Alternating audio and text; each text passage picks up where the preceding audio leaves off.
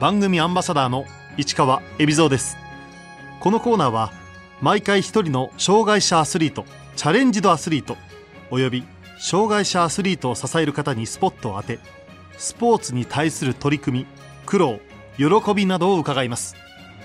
車椅子バスケットボール選手で、えーパラキャンの講師もやっている諸熊雄一です。諸熊雄一選手。1973年大阪府生まれの46歳バンダナがトレードマークです。24歳の時に仕事中の事故で左足を失い右足にも重傷を負いますがその後車椅子バスケットボールに出会い国内外で活躍。関西を拠点とするチーム B スピリッツの代表を務めながらスポーツを通じて子どもたちとパラアスリートを結ぶ体験型の交流授業パラキャンで10年以上講師を務めています。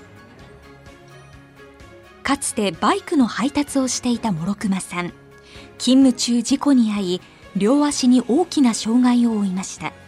僕は24歳の時にバイクを乗ってての交通事故で左足があの大腿部太ももから下がもう全く欠損ない状態です。で右足の方も膝裏に大きなダメージがあったんですが左足を、えー義足で使って歩行してます歩いてます。左足を失い右足にも障害が残りました。最初は本当にあのどうしようかなっていうのは全くあの想像もつかなかったしで周りにそういったこうすればいいよと教えてくれる人もいなかったのであのただただ生きているだけみたいな感じでしたね。はい。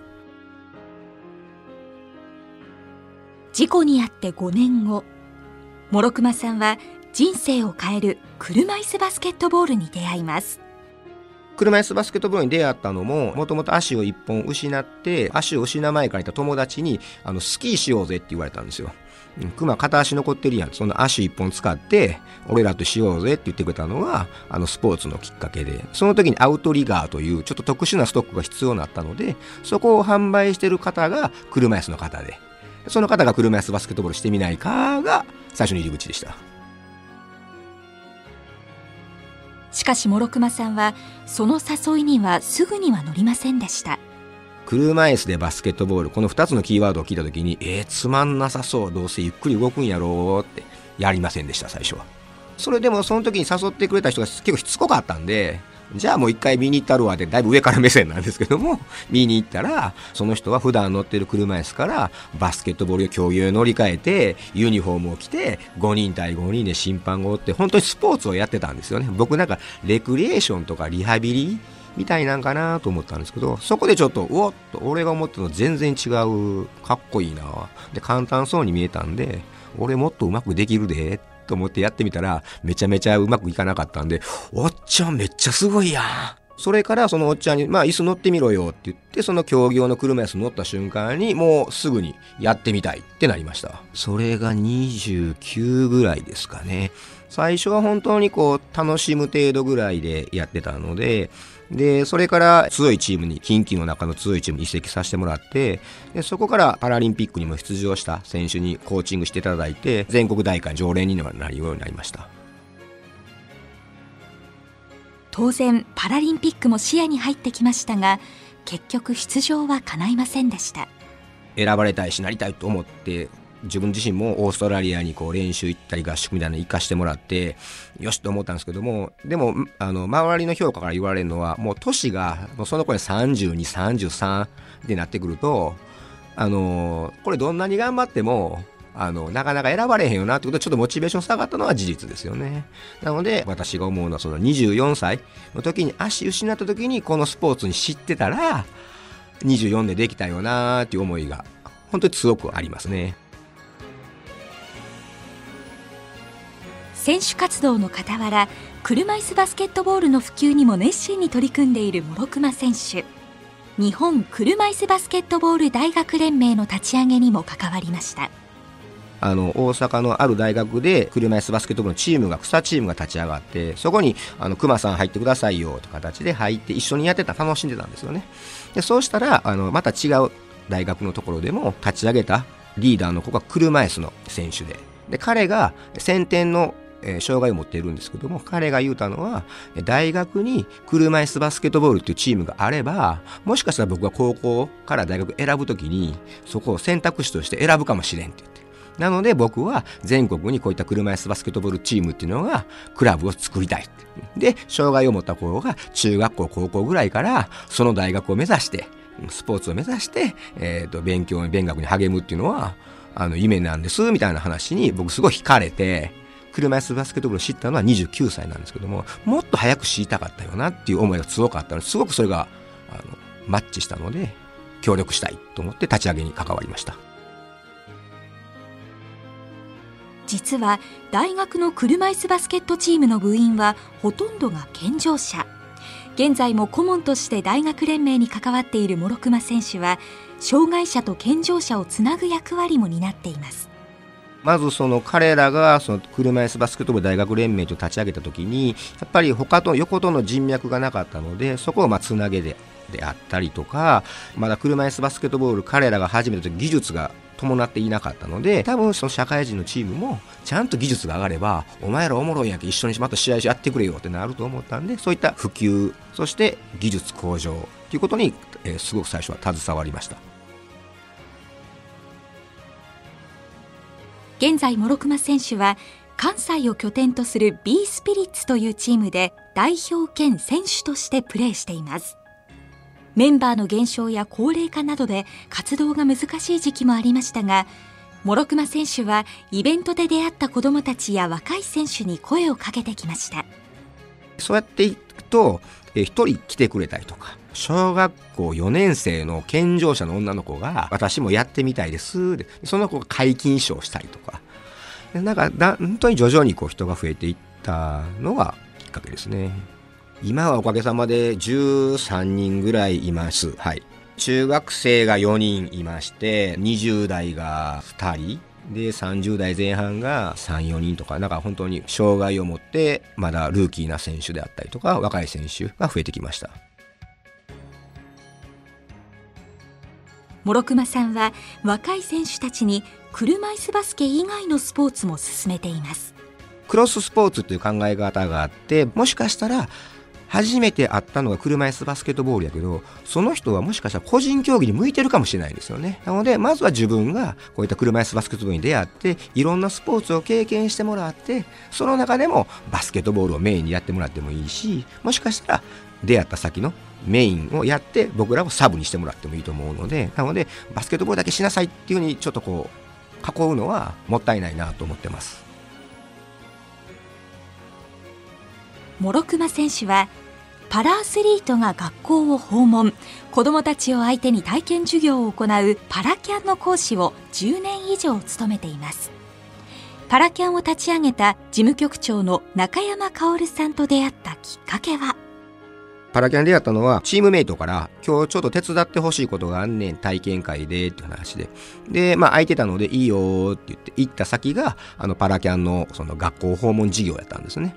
で、そこで初めて中山さんが、はじめまして、すごい丁寧に挨拶していただいて、何したらいいんですか？いや、バスケしてください。で、やって、で、次何したらいいんですか？って、クラスごと分かれて、教室に分かれて、あの、お話ししてください。で、まだバスケもまだ経験浅かったんで、もうなんか義足の話したりとか、まあ入院生活話したりとか、なんかそんなを話をしたんですよ。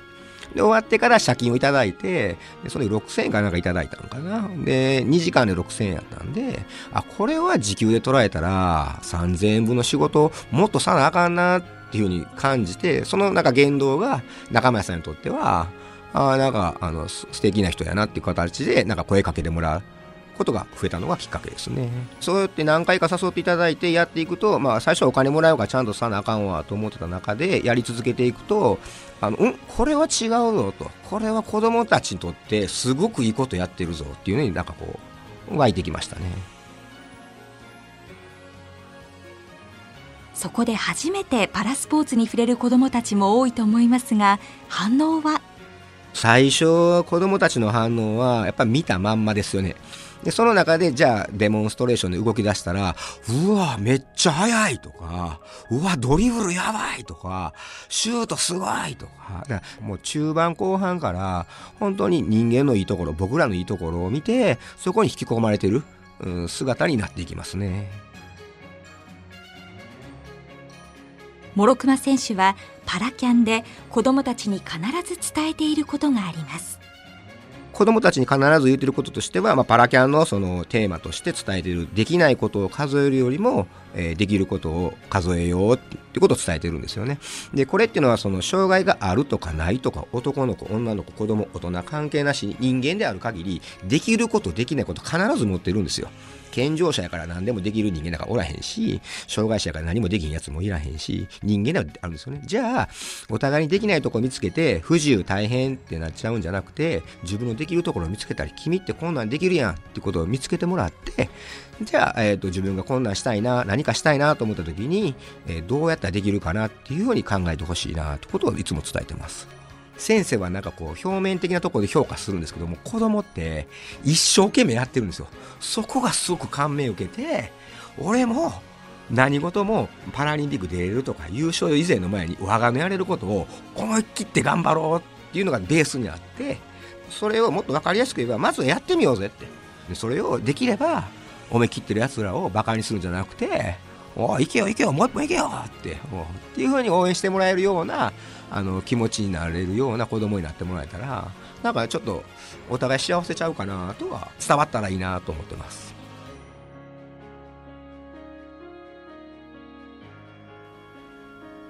諸熊選手はパラキャンの活動がきっかけでラオス、タイ、マレーシアに車椅子バスケの指導者として派遣されました。パラキャンで、あの、九州の方にすごく講演活動する機会があったりとか、九州ブロックっていうのがアジアの方に、本当昔から普及にすごく力入れてはって、その流れの中で、今度ラオスの方に普及啓発に、あの、行ってくれへんかってことで依頼されて、で、それから次々となんかいろんな話が入ってきましたね。競技性よりも、こんなスポーツがあって、まずは、あの、楽しんでほしいし、で、スポーツをやることによって、自分にはこんな風なことができるねんなって自信がつながって自信がつながってくるとじゃあ仕事しようとか俺ってこんなんできる。俺ってこういったことすれば、えー、と車も運転できるとか。なんかそういったものにつながればいいなと思ってやってました。どんな方たちを教えたんでしょう？二十歳前後あと30前後ですよね。いろんな怪我の仕方年関係なく怪我しているのでいろんな方おられましたねいろんな国行って普及であったりと一緒に車椅子バスケットボールを練習してトレーニングをして感じたことは彼らが上手くなって自信が出てきて積極的になってる姿はあこれは本当に大切なことやな結構スポーツやることのもうオリンピックもパラリンピックも選手の実は入り口ってここちゃうかなと思うような本当に純粋な反応を見れるのが印象的でしたね。なのである時僕がタイに行く時に空港で地上位の人にこう案内されてて、車椅子でこいで、スイスイってところにガラスをガンガンガン叩くんですよ。何やねんってピクって見たら、反対側に何年か前に教えたマレーシアの代表クラスが帰る時やったんですよ。で、僕を見つけてくれて、ガラス全員叩いてるんですよ。うわーとか思って、すっごい嬉しくて、その姿を見た時でもやっぱこういったスポーツでこういった出会いは大切やしその出会った感情をああいうふうに本当に純粋に表現できるのってすごくなんか羨ましいしあああんな気持ちと僕もやっていかなあかんなっていうのは僕の中ではすごくいい経験でしたね。言葉が通じなくても現地の選手たちと心を通わせることができました。あっちの方はバスケ、そしてあのカラオケが好きなんで、カラオケで上を向いて歩こうなんか歌ったらもう全員合唱してくれるんで、はい。なのでそういった形で言ったらまあスポーツも真面目にさなあかんけども、コートから出たら、本当にその選手たちと一緒に遊ぶことですよね。飲みに行ったり、コーチ、ここ美味しいよ、美味しいレストラン行こうよ、って美味しいレストラン連れて行ってもらったりとか。なんかそんなんがあると、実は言葉の壁って意識してた以上なものではないなっていうのにありますね。パラキャンでの活動も10年を超えた諸熊選手。ある訪問先の学校では教え子が先生となっていました。若い先生が私が中学校の時にくまちゃんに会うてあの時もこの頭にバンダナ巻いててあのこんな話してくれましたのでよう覚えてますね。結構あれ印象的でしたよ。って言って。そんな、あの、ことがあったりとか、まあ、大学連盟で最初出会って、まだ1年生で全然車椅子もう動かせなかった子が、今ではその天皇杯っていう大きな大会ですごいプレイヤーになってたりとか、なんかこう続けていくことによっての結果が長く続けることに見れてるので、本当に僕の背中を押してくれる、すごく大きな経験ですね。諸熊選手には人生のテーマソングと言ってもいい大好きな曲があります。僕はあのブルーハーツのあの情熱のバラが大好きで聴いてます。結構あの大学連盟の選抜のコーラとかあの結構有名であははってわかるわかるってなるぐらいに聴いてますね。はいいや、もうひたすら、あの、エネルギッシュな歌い方と、で、最後のあの、情熱のバラを咲かそうというところに、本当にそうやなって、内面からの自分の力を、やっぱり鼓舞するのは自分自身なんで、諸熊さんがいつも頭に巻いているトレードマークのバンダナ。ブルーハーツのマーシーこと真島正俊さんの影響です。僕中学校の時にあかっこいいなと思ったんでそれがあのベースにあります。で車椅子バスケットボール始めた時にあの汗かくんででかくのが嫌やったんでバンダナ巻き出したんですけどもその時にやっぱそのマーシーのがあったんでそんな言えるの本当になかなかないんですけど今はあのワンピースのゾロ言うてますけども。諸熊選手は4年前リオパラリンピックを現地まで観戦に行きました。リオも楽しかったし見に行かしてもらって、まあ、ロンドンも楽しかったんですけどロンドンはすごくビジュアルと音楽がかっこいい国で、アリーナの中もかっこよかったんですけども、リオはまた真逆、真逆というか、リオはブラジルの国民性で、まず見てるみんなが自分自身が楽しんでるんですよね。あの、ブラジル関係ないの誰かがゴーブラジル言ったらブラジルとかもうアリーナがうわーって揺れるんですよ。こうやな、スポーツってっていう風になりましたら、勝った負けたよりも、そのやってる瞬間をみんながドーンってこう押すというか、刺激的でした。なので、あの、東京パラリンピック見に行ってくれはる人たちは、もう本当にまず、あの、スポーツを楽しんでもらえたらいいなと思います。で、海外から来てくれはった人と、ぜひ交流取ってもらいたいと思うので、僕の中でコツとしては、あの、日本のお菓子、すごくあの、受けるんで、ぜひなんか日本のお菓子、スナック菓子持って行って、渡すと、めっちゃ美味しいって言ってくれると思うんで、ぜひなんかそんな交換しながら、見知らぬ外国人の人と、アリーナで、スポーツを思いっきりドーンと応援してもらえたらいいなと思います。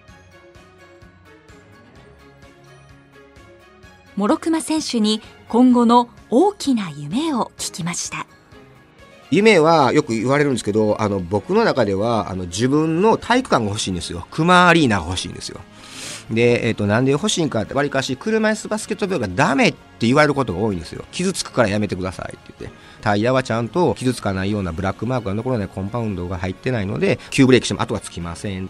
で、キャスターも柔らかいキャスターなんで傷つきません。で、全く傷つかないと嘘になるけども、バレーボールの支柱差し間違い、得点板をひっくり返した時の傷に比べたら、それ以下ですよ。なので僕らの中で最大のバリアは人間なんですよ。